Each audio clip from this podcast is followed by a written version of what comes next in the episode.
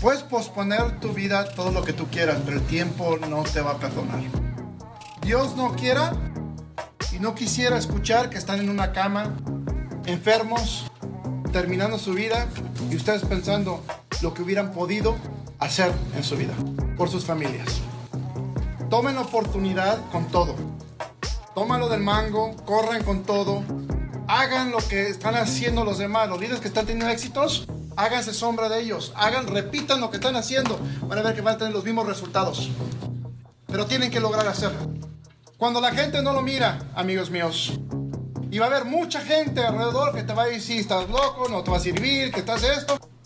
Igual me contaba mi papá. ¿Quién más ama a su papá, no? Vamos con todo mi corazón. Afortunadamente no vivía con él cuando estaba chico, pero cuando le conté lo que estábamos haciendo, decía, está loco, eso no va a decir, no hay dinero ahí, te están estafando. Pues no has escuchado eso. Pero si le preguntan hoy, dice, no, yo siempre sabía que mi hijo iba a ser millonario. Desde que lo nalguearon, cuando lo voltearon al revés, se millonario totalmente. Todos van a dudar.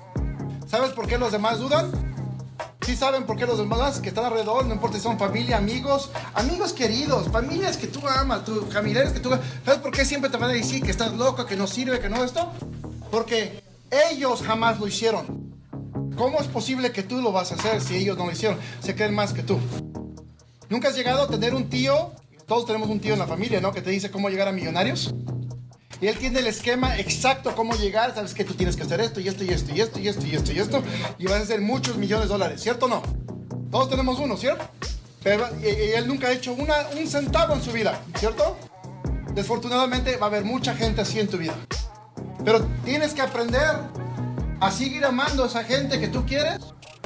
Pero no nomás amarlos, pero ignorar sus consejos de negocio, cual ellos no tienen nada de negocio, estar en tu negocio.